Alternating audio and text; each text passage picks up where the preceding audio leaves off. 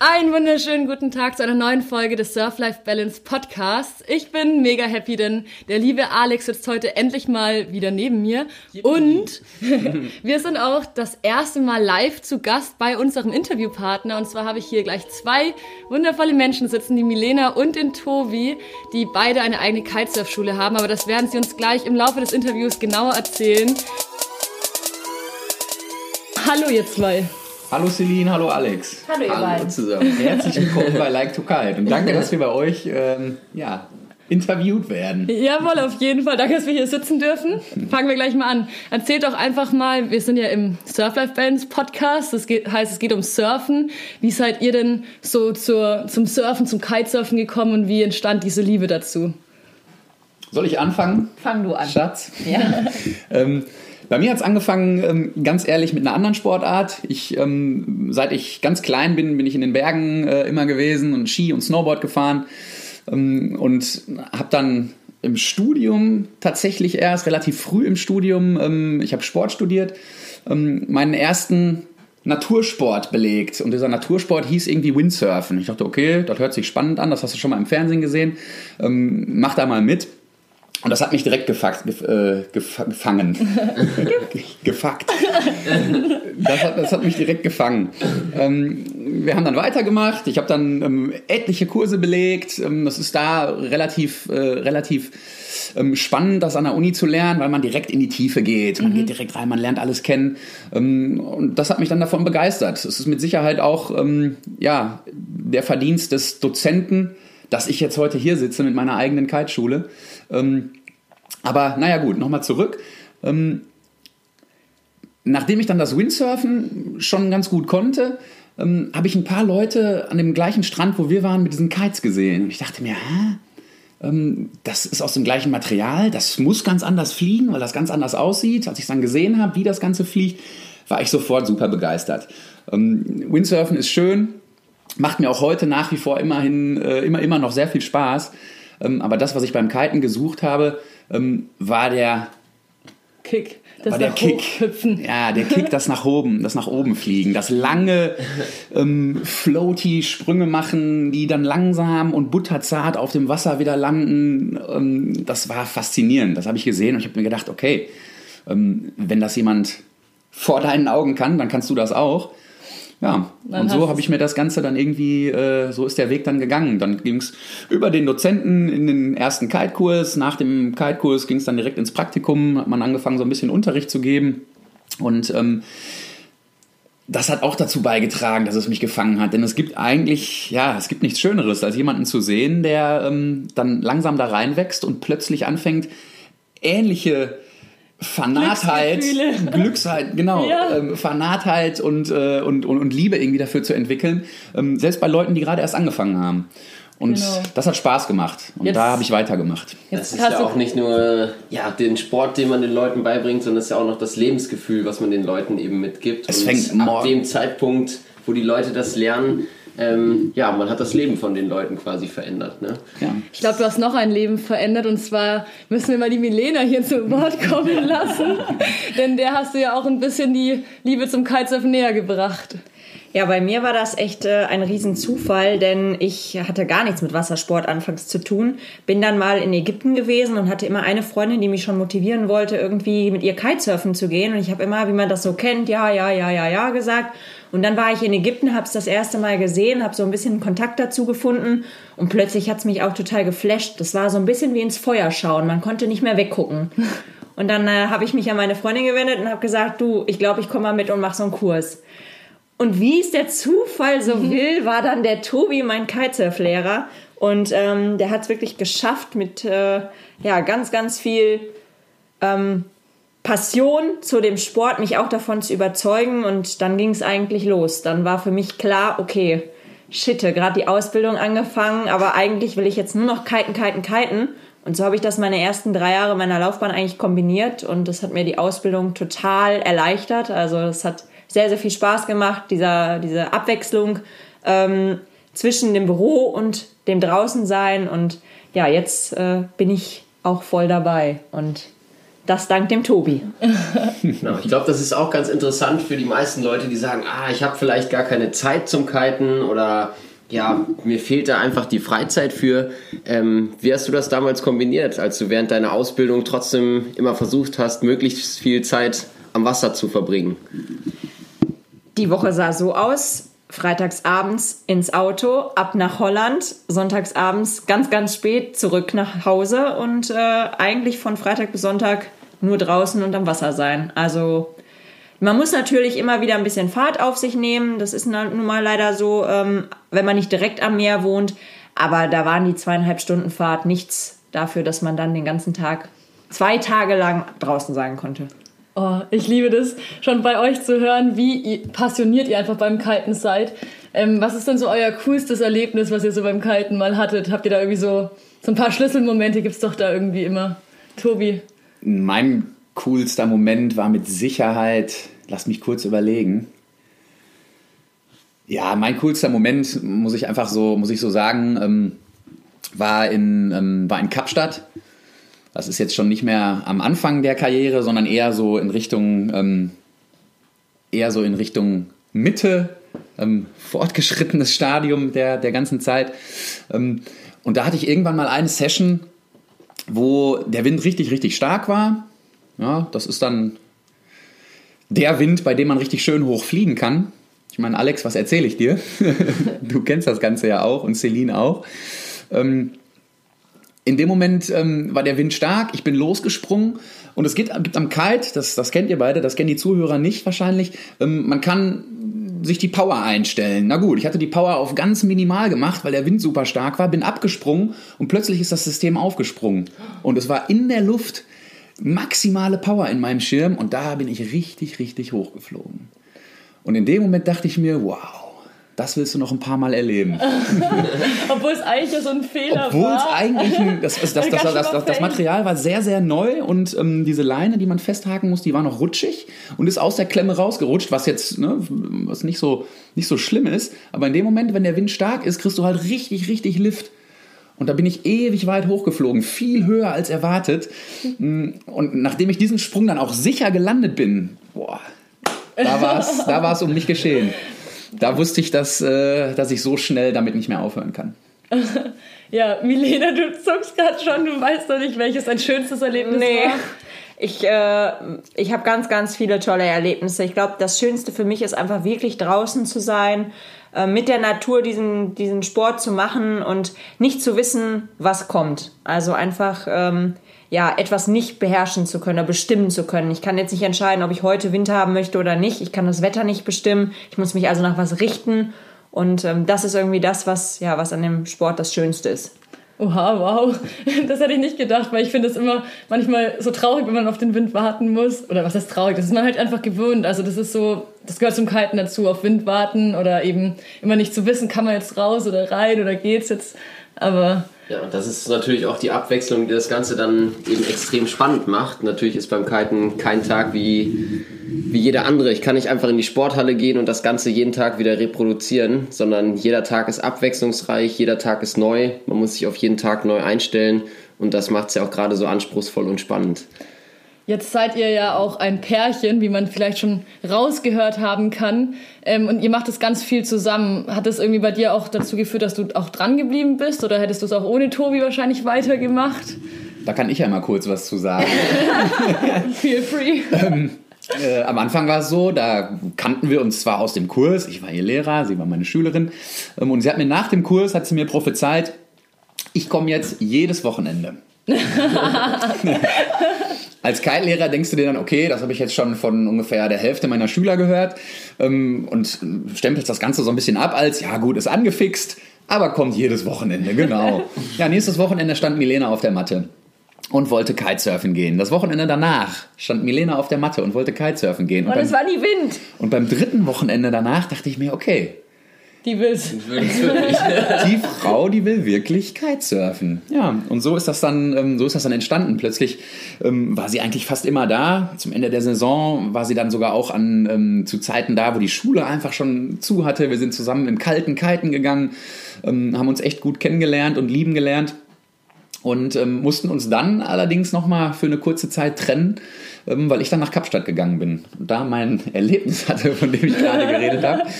Ähm, und äh, ja, danach äh, hat es dann auf Dauer gefunkt bei uns.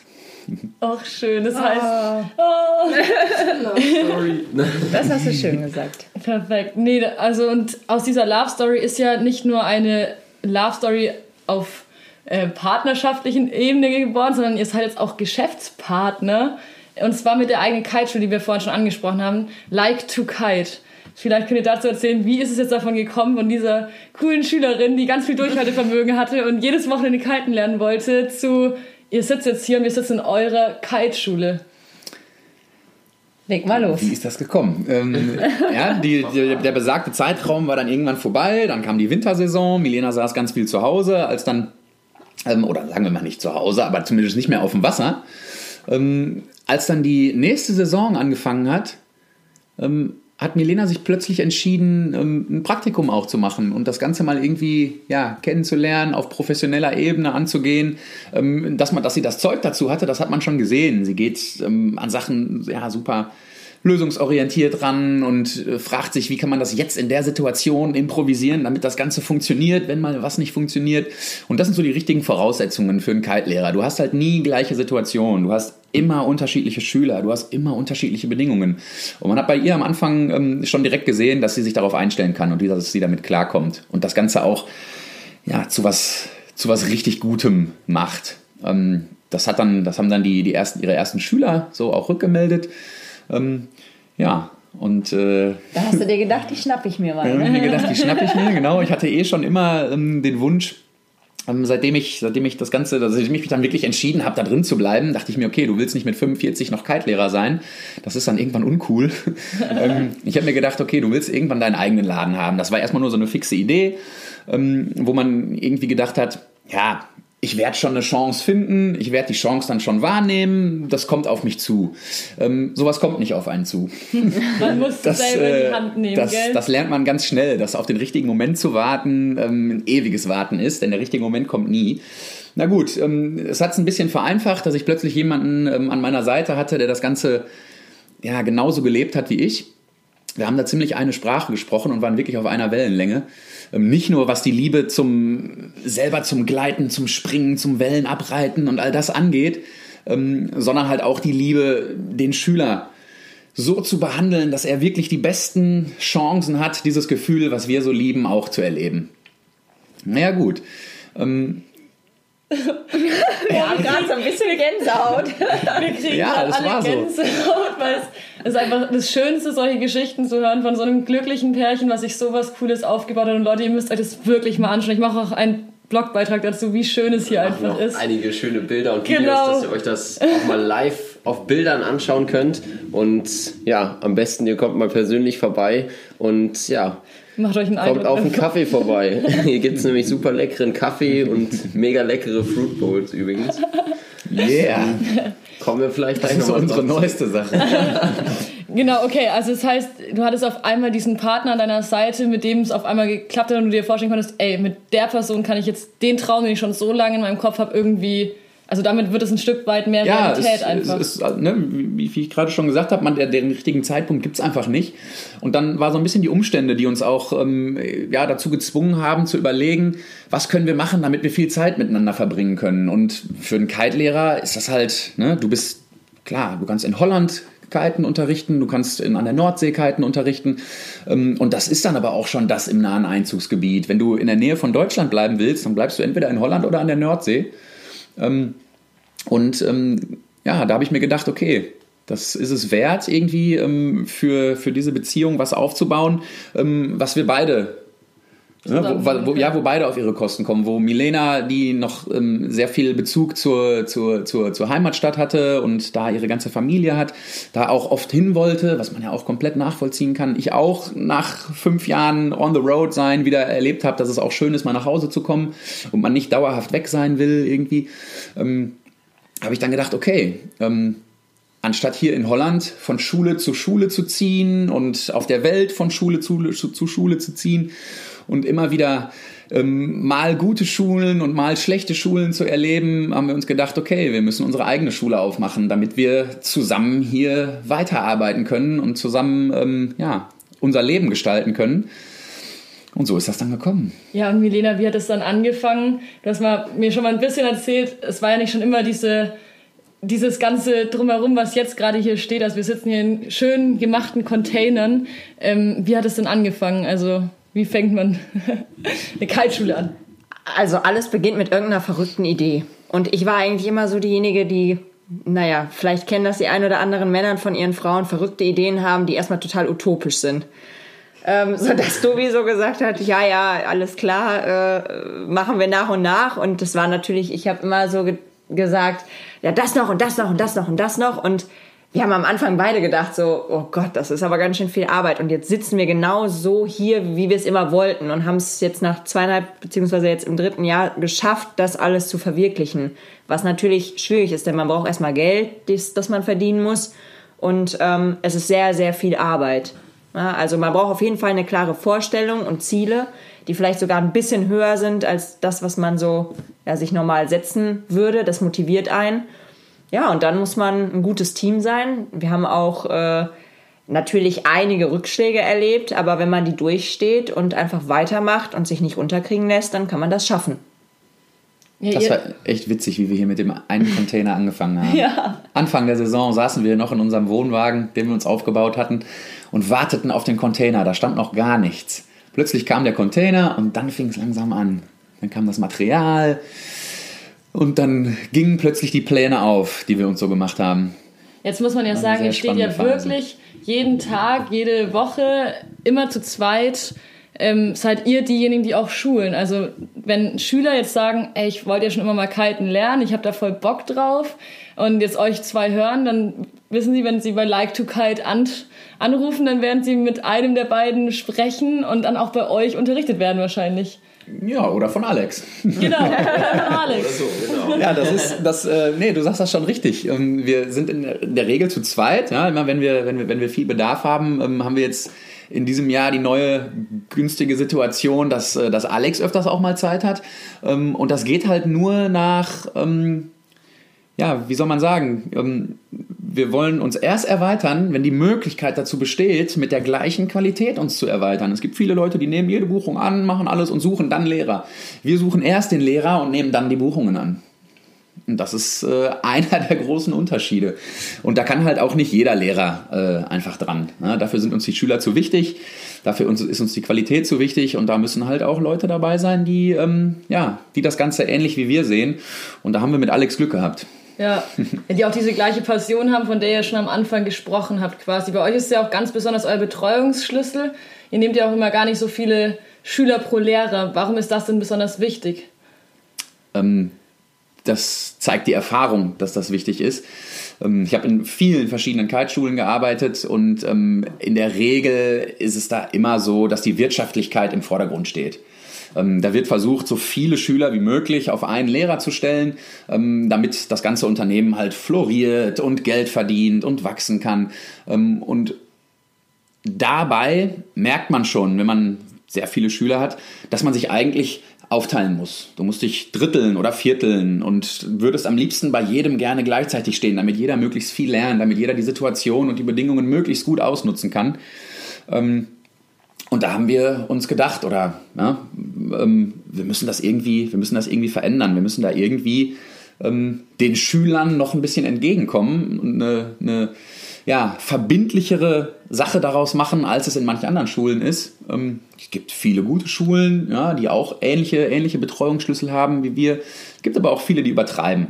Und wir dachten uns, wir wollen nicht übertreiben, wir lassen die Qualität im Vordergrund und nehmen alles mit, was man damit verdienen kann. Natürlich ist das auch wichtig, ähm, aber das ist halt nicht die Prämisse. Wie ist euer Betreuungsschlüssel? Oder was bedeutet es überhaupt? Erzählt es mal für die Leute. Betreuungsschlüssel bedeutet ähm, letztendlich, wie viele Schüler ein Lehrer unterrichtet. Ähm, dadurch, dass wir hier im Stehtiefenrevier sind, ähm, ja, ist es immer möglich, mit mehreren Schirmen zu arbeiten, als nur mit einem Kite, wie es im tiefen Wasser stattfinden würde. Mm, und wir haben uns entschieden, einfach mal konkret einen Schirm wegzulassen. normalerweise betreut ein Lehrer drei Kites. Pro Kite sind dann immer zwei Schüler an dem Kite und, und lernen, ähm, wechseln sich ab. Ähm, ja, und wir lassen einen Kite weg, sodass ein Lehrer ja, vier Schüler hat. Vier Schüler hat und nur zwischen zwei Kites rotieren muss. Ähm, und das zahlt sich aus. Man, man merkt, dass man, ja, die Schüler kommen schneller nach vorne, das eigene Gefühl ist viel besser, weil du nicht mehr das Gefühl hast, dass du dich irgendwie fünf teilen musst, um, äh, um jeden bedienen zu können. Ähm, ja, das ist unser Betreuungsschlüssel. Anstatt 6 zu 1 oder 8 zu 1 machen wir 4 zu 1. Wie sieht denn dann so ein typischer Tag bei euch aus, wenn man als Schüler hier in die Station kommt? Ja, wir treffen uns hier morgens um halb zehn mit unseren Schülern. Dann gibt es die Möglichkeit, während wir ähm, so organisatorische Sachen erledigen, wie zum Beispiel eine Anmeldung ausfüllen, ähm, Neoprenanzug und Material verteilen, ähm, dass jeder ausgestattet ist. Ähm, derzeit kann man hier bei uns noch einen Kaffee trinken. Ähm, nachdem dann so dieser erste Teil ähm, fertig ist und die Leute im Prinzip mit ihrem Kurs anfangen können, gibt es für die Beginner, für die Einsteiger erstmal ähm, einen theoretischen Teil. Ja, du musst erstmal, erstmal lernen, wie man so einen Schirm aufbaut, wie man das Sicherheitssystem bedient, dass man in ja, Fällen, wo man mal den Schirm außer Kontrolle verliert, dass man auch weiß, wie man, wie man ähm, ja, den Schirm wieder unter Kontrolle kriegt. Ähm, das sind so die ersten Teile. Ähm, nach einer kleinen theoretischen Einführung am Whiteboard zum Wind, zur Windrichtung, zur Windstärke etc., alles was man so irgendwie vorher schon mal mitgekriegt haben muss, geht es dann eigentlich auch schon aufs Wasser. Und das ist natürlich davon abhängig, wie die Bedingungen sind. Ne? Es kann mal sein, dass man darauf warten muss, dass der Wind ein bisschen schwächer wird, weil der gerade zu stark ist. Es kann sein, dass man darauf warten muss, dass der Wind erst kommt, weil er noch zu schwach ist. Ähm, und so ein perfekter Tag, wenn den ganzen Tag Wind ist, der fängt um halb zehn bei uns an der Station an, nach einer Stunde sind ungefähr die administrativen Sachen erledigt. Dann geht es an den Aufbau und an das Sicherheitssystem. Das dauert nochmal ungefähr zwei Stunden. Ähm, und dann die Praxiszeit auf dem Wasser, ja, auch so zwischen drei und vier Stunden. Ja, so sieht der erste Tag aus. Am zweiten Tag ist es dann ein bisschen anders. Da gibt es dann halt nicht mehr diesen großen, langen Aufbau, sondern dann gibt es nochmal eine Sicherheitstheorie ähm, und nochmal eine tiefgreifende Theorie zum Wind. Und danach geht es wieder aufs Wasser. Und ja, wenn die Bedingungen perfekt sind, dann ist es so. Wenn die Bedingungen mal so sind, dass man auf Wind warten muss, dann kann sich das Ganze auch mal ein paar Stunden nach hinten verschieben. Ähm, oder man macht zuerst Wasserzeit und dann Theorie. Das ist alles je nach, je nach Tagesablauf, wie das gerade so die Natur vorgibt. Jetzt gibt es sicher einige unter unseren Zuhörern, die vielleicht Lust haben, mal einen Kite-Kurs auszuprobieren oder vielleicht einfach mal ja, in der Natur richtig was Krasses auszuprobieren, kleine Extremsportart mal auszuprobieren welche Grundvoraussetzungen brauche ich denn da überhaupt? Ich bin vielleicht gar nicht sportlich oder ich habe vielleicht schon andere Sportarten gemacht oder gehe sonst nur ins Fitnessstudio, sitze den ganzen Tag auf meinem Bürostuhl und ähm, ja, habe in meinem Leben noch gar keine Erfahrung gemacht mit dem Wassersport. Kann ich denn trotzdem Kitesurfen lernen dann überhaupt?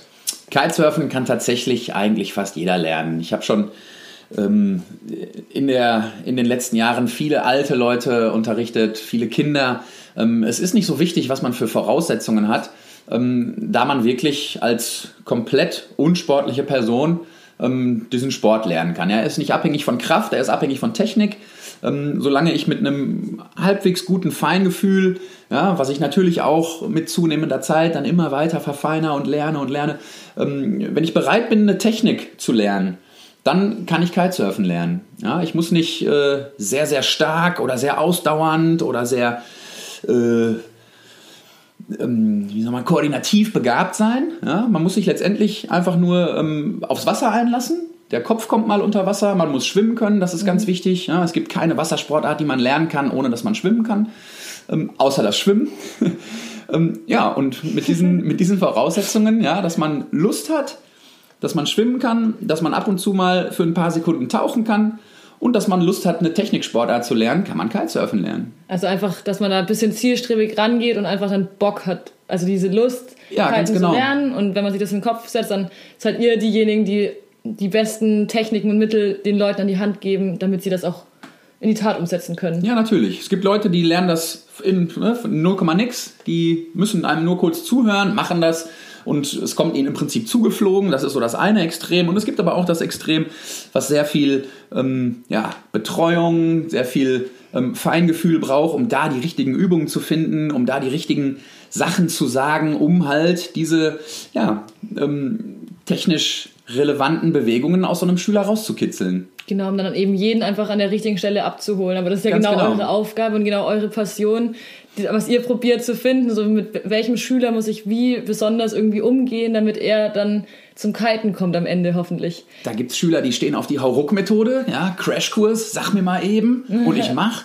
Und es gibt aber auch die Schüler, die sehr ängstlich, aber trotzdem motiviert sind, die einfach ein bisschen mehr, ja, ein bisschen mehr ähm, Feinfühligkeit vom Lehrer abverlangen. Und das können wir, das können wir auf jedem, äh, ja, auf jedem Level können wir das bieten.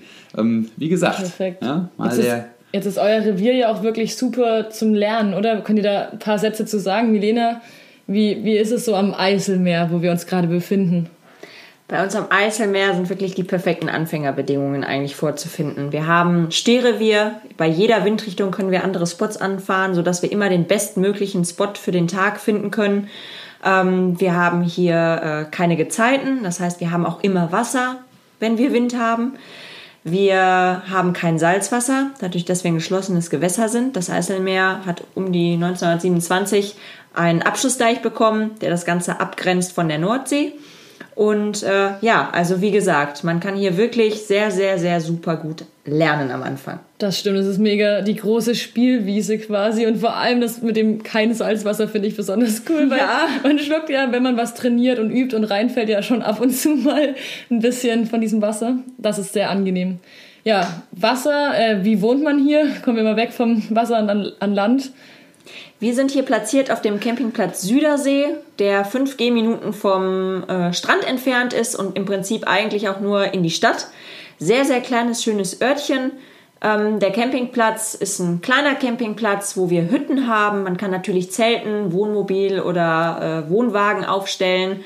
Mm, wer natürlich jetzt nicht unbedingt Campingplatz so gerne mag, es gibt sehr, sehr viele kleine schnuckelige Bed and Breakfast, Pensionen oder auch sogar Zimmer, die vermietet werden von Privatpersonen, wo wir bis jetzt immer nur gute Rückmeldungen von unseren Kunden bekommen haben, die sehr, sehr zufrieden äh, waren, weil man einfach hier direkt mit aufgenommen wurde. Also Perfekt. egal was man sucht, einfach uns kurz fragen, wenn man das nicht alleine organisieren möchte, weil man sich unsicher ist und wir helfen. Das heißt, ihr lieben Zuhörer, wenn ihr wirklich jetzt schon mit der Idee spielt, Kiten zu lernen, dann ist jetzt genau der richtige Punkt und der richtige Moment, einfach bei Milena und Tobi anzurufen und zu sagen, ey, ich fahre jetzt mal ein Wochenende oder sogar auch vier Tage am besten ans Eiselmeer, äh, genieße hier die Sonne hoffentlich und vor allem den Wind und äh, gehe ein bisschen mal in eure Kiteschule ruft uns an. genau. Ja. Kurz nochmal für unsere Zuhörer: Die Kontaktdaten von Milena und Tobi von Like to Kite, die werden wir in die Show Notes packen. Das heißt, da könnt ihr euch die Telefonnummer rausziehen und die E-Mail-Adresse. Und wenn ihr noch Fragen habt oder sonstige Geschichten, dann könnt ihr Tobi und Milena jederzeit anrufen und die werden euch versuchen, diese Fragen kompetent zu beantworten. Genau. Ja, wollen wir noch ein bisschen was über euch noch mehr erzählen? Hättet ihr Lust drauf? Oder ist schon wieder gleich Wind und wir müssen irgendwie aufs Wasser? Dann muss man ja hier immer ganz genau darauf achten. Das Schönste ist ja, wir können von unserer Station in Workum aus den Strand oder beziehungsweise den Spot in Workum beobachten, sehen und äh, wissen dann direkt, wann es losgeht. Ja, das stimmt. Aktuell sind leider noch keine Schirme oben, aber. deswegen sitzen wir ja auch hier. Ja, ich glaub, deswegen sitzen wir auch wir drin. Sonst wären Glück wir. im Unglück. Ja. Sonst würden wir den Podcast wohl gerade nicht aufnehmen, wenn hier wirklich Wind wäre. Ähm, das ist aber wirklich das Schöne hier an Borkum, dass wir das sehen können, dass wir von eurer Station das sehen können, dass man hier sich richtig geborgen fühlt. Ihr macht das wirklich total cool, dass die Leute so ein Get-Together-Moment äh, oder Feeling haben. Die Leute sind gerne hier, sie setzen sich bei euch an der Station hin, auf die Sofas, auf, an die Bänke. Wir haben gestern zusammen ein Lagerfeuer gemacht, zusammen gegrillt, hatten Mädel wunderschöne Lieder gesungen. Also es ist wirklich hier hast du dieses Surfer-Feeling, von dem die Leute träumen, das kreiert ihr auf jeden Fall. Was ist denn da eure perfekte Surf-Life-Balance so für euch? Habt ihr da eine Vorstellung? Also meine perfekte Vorstellung ist einfach, dass man hier ankommt, sich abgeholt fühlt und einfach eine wunderschöne Zeit hier verlebt, sodass man sehr, sehr glücklich nach Hause fährt, so wie ich es auch am Anfang gemacht habe. Einfach dieses Gefühl von, wow, ich habe einen Ort gefunden, wo ich mich in kürzester Zeit so tiefen entspannen kann und auch noch was für meine, ja ich sag mal, körperliche Fitness tue. Und ähm, dieses Zusammenspiel ist einfach so das, was, was wir leben oder was ich ganz besonders lebe. Ähm, und ähm, ja. Perfekt schon super ausgedrückt. Das, das soll jeder mit nach Hause nehmen und einfach sagen, das war geil. Und bei dir, Tobi? die perfekte Surf-Life-Balance für dich? Perfekte Surf-Life-Balance ist, wenn ich viel aufs Wasser gehen kann und viele Schüler glücklich machen kann, dass die selber mit aufs Wasser gehen können. Es gibt nichts Schöneres, als auf dem Wasser zu sein, jemanden zwei Jahre nicht gesehen zu haben ähm, und plötzlich auf dem Wasser fahrenderweise zu begrüßen. Hammer. Wann könnt ihr denn eigentlich mal fahrenderweise unterwegs sein? Was macht ihr im Winter? Im Winter ist unsere Zeit. Das ist äh, natürlich arbeiten wir da auch. Ähm, wir suchen uns dann immer irgendwie einen Spot, der ähm, in der Winterzeit, wenn es hier zu kalt ist und hier zu stürmisch ist, ähm, noch funktioniert. Das ist dann immer eher in Richtung Süden oder mal auf andere Kontinente. Ähm, da gibt es letztendlich ganz, ganz viele Spots, wo man sein kann. Und ähm, ja, sofern wir dann im Winter mal ähm, ne, neben den äh, Schulungen Zeit haben, gehen wir dann aufs Wasser. Das ist im Winter mit der Schulung sehr, sehr viel weniger als im Sommer, sodass wir dann da auch auf unsere Kosten kommen, ähm, mal wieder selber Ordentlichkeiten gehen. Heißt nicht, dass wir nicht hier auch auf dem Wasser sind. Nur hier ist es halt so, wenn die Bedingungen gut sind und wir Schüler haben, dann kriegen die Schüler die Bedingungen und nicht wir. Tobi, du hast ja schon die ganze Welt gesehen. Für unsere kitesurfenden Zuhörer, die vielleicht schon aktiv und äh, ja mit viel Spaß dabei sind, was ist denn so dein Spot, was du sagen würdest, wo jeder Kitesurfer unbedingt mal gewesen sein sollte? Das ist eine gute Frage. Das ist eine, eine sehr gute Frage. Ich hatte vorhin schon mal über Kapstadt geredet. Das ist mit Sicherheit ein Ort, ähm, den, ich, den ich einfach jedem, auch generell jedem Touristen ähm, mal empfehlen kann. Es ist eine super Abwechslung aus einer großen Stadt, wenn ich, wenn ich, wenn ich mal zum Beispiel Party machen möchte oder shoppen gehen möchte oder irgendwie ja, Stadt, Stadt, Städteleben äh, äh, erfahren möchte und innerhalb von einer halben Stunde bin ich aus der Stadt raus und bin an einsamen Stränden. Ähm, dieses, diese Kombination, die habe ich bis jetzt woanders noch nicht gesehen.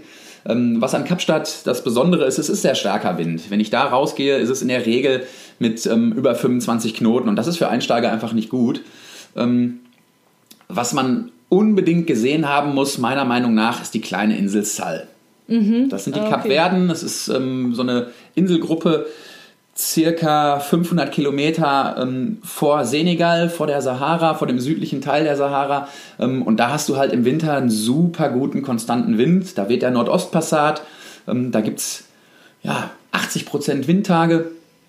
Und die Bedingungen sind da super, um mal tiefes Wasser kennenzulernen. Ja, wer hier im Stehtiefen seine ersten Erfahrungen gemacht hat und da jetzt Erfolge gefeiert hat und irgendwie sagt, okay, ich stehe auf dem Brett, ähm, es macht Spaß, ich suche aber was, was Neues, ähm, dann fahre ich nach Sal und dann habe ich Wellen, die ich abreiten kann und nur noch Sonne und äh, oh, da ja. lacht der Tobi. Oh, und wir alle schwelgen in ja. Gedanken. Oh. Einsame Strände teilweise. Ja, nee, das ist schon, ähm, das war bis jetzt eigentlich so ah, mein Lieblingsspot. Oh, krass. Kann man, kann man so sagen. Oh, ihr ja. könnt euch gar nicht vorstellen, wie unfassbar lustig jetzt hätte, mit euch zusammen kiten zu gehen und irgendwie einfach crazy zu sein. Aber ich glaube jetzt gerade, heute haben wir damit keine Chance mehr. Nee, das Wetter ist auf jeden Fall Kapverden ähnlich. ja, wir, wir zerfließen hier vor Hitze. Heute, aber was ich jetzt auf jeden Fall nochmal sagen will und loswerden möchte, ich finde es so cool, dass ihr das einfach zu, zu zweit auf die Beine gestellt habt. Das ist so was Besonderes. Ich habe ja letzte Woche schon den Podcast mit, ähm, mit mehr davon, also mit den zwei, mit Heidi und Chris geführt, oder beziehungsweise nur mit Chris. Und die haben das auch einfach als Pärchen geschafft, weil sie gesagt haben, hey, wir wollen mehr Zeit miteinander verbringen. Wir wollen uns nicht den ganzen Tag nicht zehn und abends nur noch zusammen Fernsehen schauen oder sowas, sondern wir wollen gucken, dass wir zusammen unterwegs sind. Ihr habt das auch jetzt als Pärchen gemacht. Ihr macht zusammen ein eigenes, ja, eure komplett eigene Welt habt ihr euch hier aufgebaut, wo ganz viele Leute in die Welt immer mit eintauchen und irgendwie mit euch eine coole Zeit haben. Ist ja auch jetzt quasi das, was Alex und ich ja auch machen, dass wir zusammen unterwegs sind. Ich glaube, deswegen verstehen wir uns auch so mega gut und sind so happy, dass wir da so die, die gleichen ja, Vorstellungen irgendwie auch vom Leben ja auch haben oder eben diesen Spaß leben wollen. Aber klar, natürlich gehört dann auch Business dazu. ist ja genau diese Verbindung, diese Surf-Life-Balance quasi auch, dass man sagt, hey, ich will surfen, ich will so viel machen wie möglich. Und ich habe da echt also einfach heilen Respekt und mega cool, wie ihr das beide hier aufgebaut habt und jeden Tag irgendwie dafür kämpft immer, dass ihr den Schülern den bestmöglichen Unterricht irgendwie geben könnt. Also ich habe das jetzt hier immer so als Beobachter äh, miterleben dürfen, denn Alex hat ja immer fleißig unterrichtet und ich war so dabei, ja. aber konnte das dann alles immer sehen, habe Bilder gemacht und ähm, ja, habe einfach gemerkt, wie euer ganz, also euer Herzblut hängt hier einfach komplett an der Sache und das spürt man als Schüler und auch als Zuschauer jeden Tag und ich glaube deswegen oder nicht ich glaube, sondern ich weiß, dass das auch der Grund ist, warum wir zum Beispiel die Schule auch so sehr empfehlen, weil man das merkt und weil es auch für die Schüler ein super Erlebnis ist. Also auch wenn ihr uns immer fragt, wo man denn, wo so die besten Kiteschulen sind, dann zählen wir auch immer Like to Kite aus, aus diesen Gründen, was ihr jetzt auch quasi gerade gehört habt. Ihr habt echt immer wenig Leute, ihr seid ganz nah mit dem Schüler und ihr guckt jeden also ihr versucht jeden abzuholen und auch aufs Board zu bringen. Ihr gebt Gutscheine, wenn mal kein Wind ist. Es ist ganz besonders, man auch nicht viele Schulen. Das heißt, es gibt immer mal Tage, da hat man nicht viel Wind, dann ärgern sich Leute. Und äh, ihr seid aber dann trotzdem da und gebt denen irgendwie Gutscheine, dass die wiederkommen können. Und das macht ihr wirklich richtig, richtig stark. Ja, danke schön für dieses tolle Feedback und Schatz das, das können wir aber auch wirklich so zurückgeben. Ne? Also Respekt an euch beiden, was ihr da macht. Ich bin genauso begeistert davon, ähm, wie du das gerade ähm, von uns beschrieben hast. Ähm, ja, Surf-Life-Balance eben, ne? Oh, wir sind so süß. ja, perfekt. Und wir sind vor allem auch hungrig. Wir gehen nämlich heute jetzt mal zusammen Sushi essen. Juhu. Oh ja, einmal richtig den Magen ja, Wir haben extra alle den ganzen Tag nichts gegessen, damit wir uns jetzt äh, voll den Magen vollhauen können. Ähm, ja, sagen, ich musste mir gerade auf den Bauch schon hauen. Ähm, ähm, sagt uns, also liebe Zuhörer, ähm, schreibt uns auf jeden Fall gerne Fragen. Wir sind ja sehr eng äh, mit Milena und Tobi verbunden und können auch gerne nochmal spezifischer auf Themen eingehen, wenn ihr dann nochmal nähere Fragen habt und nochmal mehr wissen wollt. Ähm, ansonsten, weiß ich, Alex, hast du noch Fragen, die dir gerade einfallen? Ja, ich glaube, eine ja, lustige Story ja, am Ende. Stimmt. Was ist denn dein witzigstes Kitesurf-Erlebnis? Ich glaube, hier genau. am Eiselmeer, da. Da lebt ihr doch viel Witziges, da stimmt. noch das viele lustige Geschichten. Ich habe auch schon das ein oder andere Witzige gesehen hier. Ja, was jetzt ist denn so? Ein bisschen ja, Trash und Funny Talk machen. Ein bisschen die Stories auspacken. Was hast du denn schon so Witziges in deiner Kitesurf- Karriere erlebt, Tobi? Da gibt es eine witzige Geschichte. Die ist äh, letztendlich nur ähm, ja, am Ende der Geschichte witzig, weil dem Kerl nichts passiert ist. Ähm, das hätte auch böse enden können. Ähm, da war ein Schüler, der ähm, einen Kurs bei, bei uns an einer Surfschule, wo ich damals gearbeitet habe, belegt hab, hat. Ähm, und der hat einen Freund mitgebracht. Und der Freund, äh, der hat keinen Kurs belegt. Das war sein großer Fehler. Äh, nein, der, der Freund, der konnte wohl schon kiten. Das, war zu, das stand zumindest im Raum. Der, der, der Schüler hat gesagt, ja, ich habe hier den Laster dabei, der kann schon kiten. Ähm, der macht so sein eigenes Ding. Ja, nur ich wollte euch mal vorstellen. Alles klar, dann haben wir uns vorgestellt.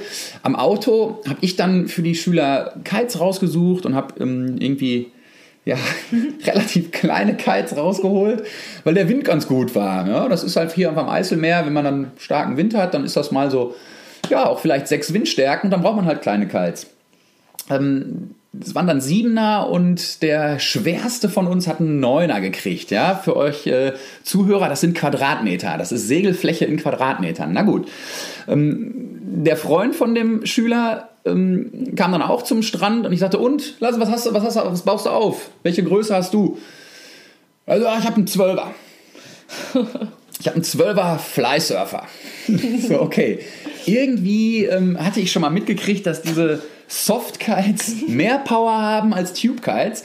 Und wenn dann der Kite auch noch größer ist als die, der kleinste Tubekite, den wir nehmen, ähm, oder der größte Tube-Kite, den wir nehmen, dann ist da ordentlich Druck drin. Naja gut, ich habe äh, ihm geglaubt, dass er schon kiten kann. Dann hat er diesen Schirm auf der Wiese aufgebaut, hat seine Leinen ausgelegt und ab dann ging es eigentlich schief. Ähm, er hat dann den Kite nicht so gestartet, wie man einen Kite normalerweise bei viel Wind startet. Er zieht ihn in der Powerzone. Ja, wen das interessiert, der kann sich gerne mal so eine kleine Theorie zum Kitesurfen anhören. Dann wisst ihr, wo die Powerzone ist. Ähm, er zieht den Schirm durch die Powerzone hoch, gewollt. Also ja? der Russenstart. Der mal. Russenstart, ganz genau. Mit dem Kopf durch die Wand, sofort volle Power. Ähm, am das, Strand. Am Strand. Ordentlich. Und das hat er leider, äh, ja, das bisschen unterschätzt. Konnte er nicht mehr halten. ähm, das hat er ein bisschen unterschätzt, ganz genau. Und ähm, wenn man sich das vorstellt, ja, wenn man den Kite dann an dieser Stelle da hochzieht, ungefähr in 30 Meter Entfernung ähm, stehen dann nochmal Bäume. Und ich weiß, wie ich auf meinen Kite geguckt hatte, so rumgelaufen bin, bei dem einen Schüler geguckt hatte, bei dem anderen Schüler geguckt hatte und plötzlich höre ich nur einen lauten Schrei. Das war kein Schmerzschrei, sondern das war ein Angstschrei. das war ein Angstschrei. ähm, als ich hochgeguckt habe und versucht habe, die Situation zu erkennen, war die Situation schon längst vorbei. Ja, ich sah diesen Freund von dem Schüler in der Baumkrone, in der obersten Spitze des Baumes, wie so ein Äffchen, was da hochgeklettert ist, ähm, hin und her wippend. Ähm, ich habe für die ersten zwei Millisekunden, für die ersten zwei Millisekunden habe ich gedacht, wieso ist der denn jetzt so in den Baum geklettert? Ähm, Nochmal zwei Millisekunden später war es mir klar, der ist nicht in den Baum geklettert, der hat seinen Schirm in der Bauerzone hochgezogen. Oh mein Gott. Ja, und dann ist er halt na, schön locker 20 Meter hoch, 30 Meter weit geflogen und ist tatsächlich unverletzt aus diesem Baum geklettert. Nein, das gibt's Und nicht. Richtig weggebeamt. Und das war der Moment, wo wir alle lachen konnten. Ja, da haben dann die Schüler, er selber stand dann natürlich noch sehr zitterig und war ein bisschen von der Situation überrascht. er hat sich dann, er hat sich dann ähm, nach diesem Erlebnis für einen Kurs entschieden Geil. und hatte danach dann auch einen guten Tag. Ähm, Das heißt, ihn- er hatte davor noch keinen Kurs gemacht, eigentlich ich, wahrscheinlich. Ich, ich kann es dir nicht sagen. Ich habe ihn dann gefragt. Ich so, ähm, du hast ja, du hast ja gesagt, dass du kiten kannst. Wo, wo kitest du denn in der Regel, wenn du, ähm, wenn du Erfahrung sammelst? Ja, ich habe das Ding jetzt schon ein paar Mal bei uns hinterm Haus, ähm, wenn Schnee war, mit Skiern über das Feld gejagt. Ich sag, okay, wo wohnst du denn? Ich habe jetzt erwartet, dass er an der Küste wohnt oder irgendwo in den Bergen oder was weiß ich, da wo viel Wind ist. Und dann sagt er mir Rade vorm Wald. Und Rade vorm Wald ist ein Ort im, im Land, ja, umringt von Bäumen. Ähm, da kommt nicht viel Wind hin.